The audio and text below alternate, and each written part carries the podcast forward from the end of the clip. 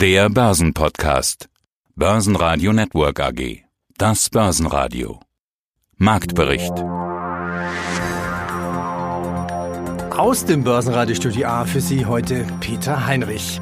Ja, und ich darf Ihnen sogar noch Weihnachtsgeschenke vom DAX mitgeben. Neue, mehrere Rekordhochs, aktuell bei 13.818 Punkten. Hallo, mein Name ist Jochen Stanzel, Chefmarktanalyst bei dem CFD Brokers Team im Markets in Frankfurt. Jetzt verteilt der DAX ja doch noch Weihnachtsgeschenke. Gib uns bitte mal ein Update. DAX mit neuem Rekordhoch, wo stehen wir jetzt? Also wir sind bei fast 13.800 Punkten und plus von einem Prozent. Das hat sich alles am Vormittag ereignet. Also da sind die Käufer jetzt dran und folgen damit den neuen Rekordhochs, die es schon ja, eine Zeit lang gegeben hat in den USA, so eben auch heute Morgen. Lohnt sich jetzt irgendeinen Grund zu suchen? War es einfach die Kraft des Marktes oder war es der Impfbeginn in Deutschland, das Brexit-Abkommen an Heiligabend oder vielleicht die Unterzeichnung des Corona-Hilfspakets durch Trump? Es war ein bisschen ein Wagnis jetzt über die letzten äh, Wochen auch der Saisonalität zu folgen, weil es hätte ja noch Verschiedenes schiefgehen können, was den normalen jahreszeitlichen Verlauf, der ist normalerweise bis Ende Dezember, von Mitte Dezember bis Ende Dezember positiv, das passt perfekt äh, jetzt in das Bild, aber es hätte vieles noch schiefgehen können. Wie, wie du sagst, Brexit, dass er in letzter Sekunde die keine Einigung hinbekommen, dass also Donald Trump nicht wie gestern Abend sich plötzlich neu entscheidet und das Hilfspaket in den USA unterzeichnet. Es hätte auch, was die Impfstoffe angeht, noch was schief gehen können. Es hätte mehrere neue harte Lockdowns geben können. All das, diese Sorgen haben den Markt eigentlich steigen lassen, weil wir ja auch wissen, umso mehr Sorgen es gibt, desto mehr geldpolitische Stützen haben wir auch, die wir ja auch im Dezember bekommen haben. Ähm, aber es ist jetzt in letzter Sekunde alles gut ausgegangen. Die Anleger haben sich also in die richtige Richtung positioniert. Und jetzt setzen sie noch eins drauf, weil eben das Brexit-Risiko und auch das Risiko, dass kein Konjunkturpaket in den USA kommt, auch erstmal raus ist. Herzlich willkommen zum Marktbericht-Podcast von Börsenradio. Sie hören heute auch meinen Kollegen Sebastian Leben. Unter anderem im Programm, wie schon gehört, Jochen Stanzel zu neuen Rekorden und zum Rekord im Bitcoin. Sie hören Herbert Schmal. Die einzige Assetklasse, die unterbewertet ist, sind Rohstoffe. Rekordargumente für 2021. Volker Schilling sagt, Impfung ist die zwingende Voraussetzung, um Boom zu erleben. Und ein Vorstandsinterview mit Vectron Systems, dem CEO Thomas Stümmler. Er sagt, wenn sich der Sturm legt, kann es nur drastisch besser werden. Ja, und möchten Sie eines dieser Interviews in Langform hören? Unter börsenradio.de in der Mediathek finden Sie es. Und bewerten Sie uns bitte mit fünf Sternchen, wenn Ihnen dieser Podcast gefallen hat. Und dann gab es wie fast schon täglich neue Rekorde bei der Jones, Nasdaq und S&P 500. Ja, können denn diese Rekorde so weitergehen? Was sind die Rekord-Boom-Argumente für 2021? Mein Name ist Volker Schilling, ich bin Gründer und Vorstand der Greif Kapital Management AG in Freiburg und in dieser Funktion auch zuständig für die Kapitalmärkte. Jetzt hatten wir 2020 wie wollen wir es nennen, das verrückteste Börsencrash-Rezessionsjahr und dann das Börsenrekordjahr viele Generationen erlebt. Also selbst Heiko Thieme sagte, in den letzten 50 Jahren hat er sowas noch nie erlebt. Was kommt nach diesen Rekorden? Sie haben es gerade so ein bisschen erklärt. Was könnte es denn 2021 an neuen Rekordargumenten geben? Ja, natürlich an erster Stelle das Thema der, der Impfung, der Wirkung auch der Impfung. Das müssen wir ja auch nochmal sehen, ob das dann auch wirklich erfolgreich ist. Das ist aber eine zwingende Voraussetzung, auch um so eine Erholung, so einen Boom tatsächlich zu erleben. Das können wir alle live jetzt mitverfolgen. Das ist eines der wesentlichsten Argumente. Dann werden wir auch noch weitere fiskalpolitische Stimuli sehen insbesondere aus der US-Regierung heraus. Sie wissen, der neue Präsident möchte ein großes Programm auf den Weg bringen, ist momentan noch ein bisschen gehemmt. Da empfehle ich allen, auf den 5. Januar zu achten. Dort haben wir noch die ausstehenden Stichwahlen zu den Senatssitzen, die noch offen sind ob denn da die Demokraten oder dann doch die Republikaner die Mehrheit behalten. Und das wird nochmal ein spannender Moment über die Höhe dieser Möglichkeiten an Ausgaben, die beiden dann zur Verfügung stehen. Und dann haben wir natürlich das ganze Thema, dass viele Unternehmen auch Krisen immer nutzen, um natürlich lästigen Ballast, um vielleicht längst fällige Umstrukturierungen, Reformen umzusetzen, um sich neu aufzustellen. Und dementsprechend könnte bei einer Belebung der Konjunktur, und wir reden ja hier wirklich auch über Wirtschaftszahlen fürs kommende Jahr, die dann 5, 6, 7, 8, 9, 10 Prozent Wachstum bedeuten, natürlich von einem deutlich tieferen Level durch diesen starken Einbruch, aber das dürfte kurzfristig für eine deutliche Erholung dann eben auch bei den Aktienkursen sorgen. Und wir dürfen nicht vergessen, wir haben eine Region auf dieser Welt, das ist die asiatische China, Asien, Pazifik-Region, die diesen gesamten Corona-Shutdown viel besser überstanden hat, schon lange wieder in Fahrt ist. Auch westliche Nationen wie wir beispielsweise können Gott froh sein. Die Autoindustrie ist äh, sehr froh, dass China so unter Dampf wieder steht und so viele Autos dort auch gekauft werden und die Absatzmärkte dort aktuell auch noch funktionieren um einen Großteil der ähm, Verluste, die man in, in den USA oder auch in Europa vor allen Dingen momentan auf den Büchern stehen hat, kompensieren kann. Was kann denn charttechnisch noch bis zum Jahresende passieren? Was sind wichtige Marken? Wo sollte der DAX zum Jahresende stehen?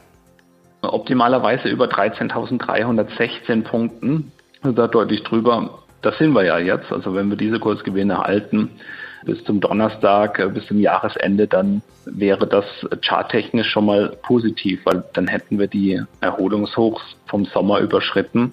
Und dann könnte sich dieser Impuls, der ja begonnen hat im Frühjahr, der bis zum Sommer gegangen ist, nochmal weiter nach oben auffächern. Da kann man dann über äh, sogenannte Fibonacci-Marken diese ursprüngliche Impuls vom Frühjahr messen und dann um Fibonacci-Verhältniszahlen nach oben verlängern. Da kommt man dann bei der 61,8 Prozent der Wegstrecke raus, zum Beispiel als mögliches Kursziel. Und das würde dann liegen bei 16.623 Punkten. Bedingung ist, dass wir den Monatsschluss bekommen über 13.316, möglichst deutlich drüber. Der Umkehrschluss gilt natürlich immer an der Börse auch. Sollte man das nicht schaffen, dann ist erstmal Schaukelbörse wahrscheinlich angesagt.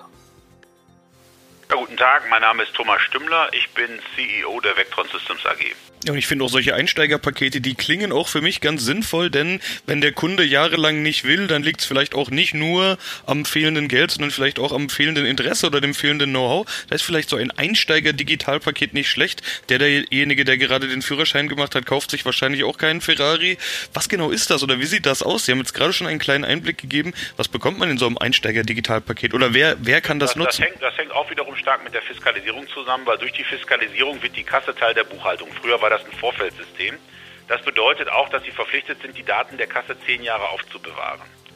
Wenn Sie das nicht tun, haben Sie, wird Ihre Buchhaltung verworfen. Das kann dann sehr, sehr unangenehm und teuer werden. Also braucht man jetzt ein Konzept, mit dem die Daten sicher gespeichert werden und da reicht es auch nicht mehr, die Daten in der Kasse oder auf einem Stick zu speichern wie früher, sondern deswegen bieten wir eine Cloud-Speichermöglichkeit an, wo wir diese Daten dann in einem sicheren äh, Center für unsere Kunden verwahren. Also das ist etwas, was wir auch jedem empfehlen, weil wir sagen, geh lieber auf Nummer sicher, lieber Kunde. Wir haben gleichzeitig noch einen, äh, auf Basis dieser Daten eine Online-App, wo der Kunde in Realtime seine Umsätze in den Kassen in seinen Filialen verfolgen kann.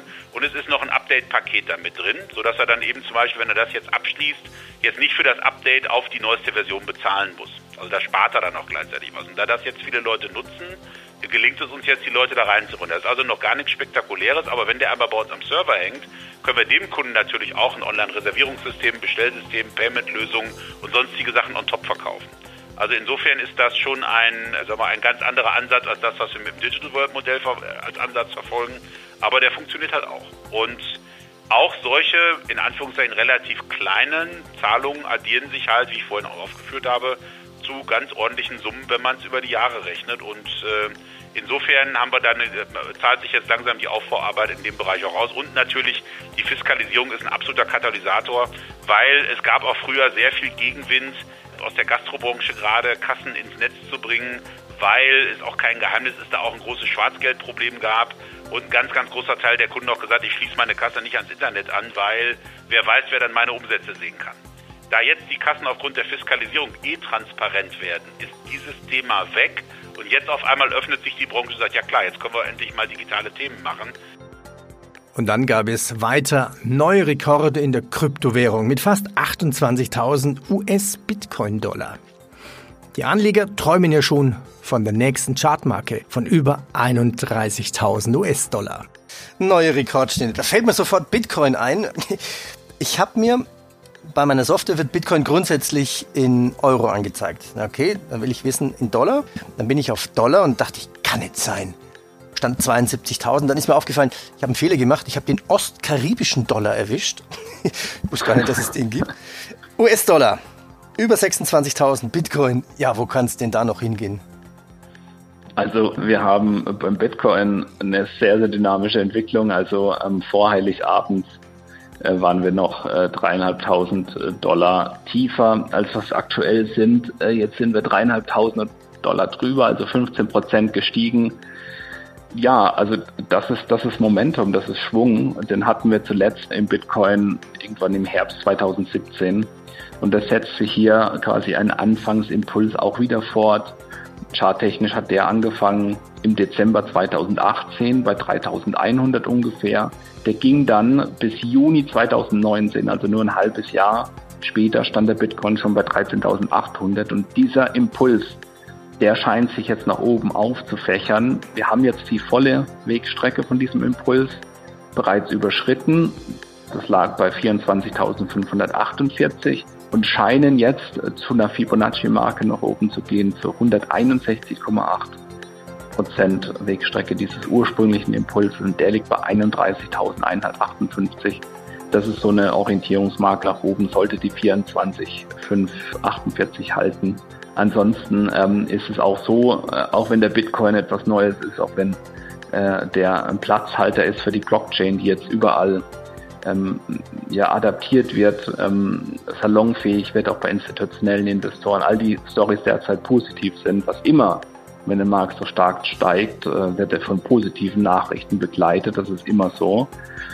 Aber man darf nicht vergessen, dass an der Börse halt eigentlich bisher nichts immer gestiegen ist und dass Börse nie eine Einbahnstraße ist. Aber auch beim Bitcoin ist es derzeit so, dass wir da, was Trendwendemuster angeht, derzeit erst einmal keine Signale für eine Wende sehen.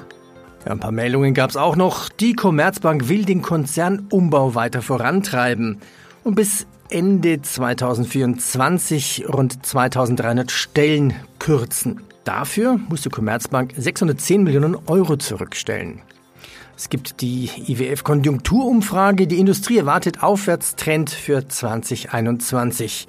Ja, nach diesem Brexit-Deal sind heute die Autobaueraktien gefragt. Mein Name ist Lars Erichsen, ich bin Chefredakteur der Renditespezialisten, außerdem YouTuber mit den Kanälen Erichsen Geld und Gold, Tradermacher und zu dem Namen Erichsen gibt es auch noch einen Podcast. Tja, dann kommen wir zur besten DAX-Aktie für 2021. Ich kann dir auch mal ein, zwei Minuten Zeit geben. Du schaust sie nee, alle ruhig mal an. Also eigentlich, ich glaube, ich nehme eine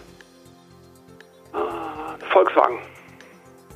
Mhm. Ja, eine VW einfach deshalb, weil sie hm, im Bereich der Elektroautomobilität die Bauweise führt dazu, ja, sie haben ja jetzt verschiedene ID3, ID4 und so weiter. Das heißt, die Produktion wird deutlich günstiger. Es hat eine Menge gekostet, das Ganze umzustellen.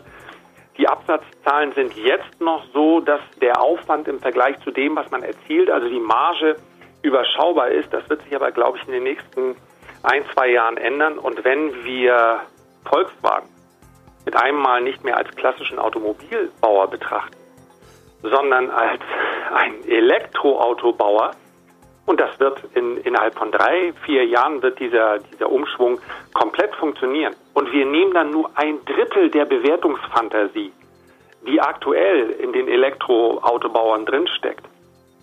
Dann äh, ist Volkswagen mit einmal eine wahnsinnig günstige Aktie. Und das wird auch die Börse meines Erachtens honorieren. Wobei dazu auch gehört, dass die, die chinesischen Autobauer, die derzeit hoch gefeiert sind, auch eine Tesla, die werden allerdings in der Bewertung auch ein klein wenig entgegenkommen. Also aus meiner Sicht ist unglaublich viel an Vorschusslorbeeren drin. Aber ich nehme einfach mal eine Volkswagen. Grüß Gott, ich bin der Schmal Herbert von der ersten Asset Management. Also für diese manage ich zwei Fonds. Wie würden Sie den Goldpreis jetzt definieren? Realistisch, zu teuer, zu billig? Nach dem, was wir letztes Jahr und eigentlich seit Mitte, äh, Mitte 2019 gesehen haben, muss man sagen, nach diesem massiven Anstieg von fast 50 Prozent war eine Gegenbewegung überfällig. Wie stark die ausgefallen ist, das kann man natürlich nie sagen. Grundsätzlich, wir waren knapp über 2000. Wir sind jetzt im Tief zurückgefallen auf 1760, 1750. Das sind, wenn wir es uns so anschauen, 12 Prozent. Ja, das ist nicht so tragisch, wenn man das lange am Gold sieht. Und ich habe einen guten Spruch, einen Werbespruch von der österreichischen Münze, die sagen, wir sind kein Sprinter, es geht um einen Marathon. Bei Gold geht es um den Marathon und ich sage nur eine Zahl. Seit wir den Euro eingeführt haben, hat der Euro gegenüber Gold 84 Prozent verloren. Das sind die Fakten. Und der Dollar ähnlich. Das heißt, man könnte es natürlich auch umgekehrt rechnen und dann haben wir Kursgewinne von über 500 Prozent. Nur hat es immer wieder Phasen gegeben, so wie von 2011 bis 2013, wo der Goldpreis auch dramatisch eingebrochen ist und die muss man aussitzen.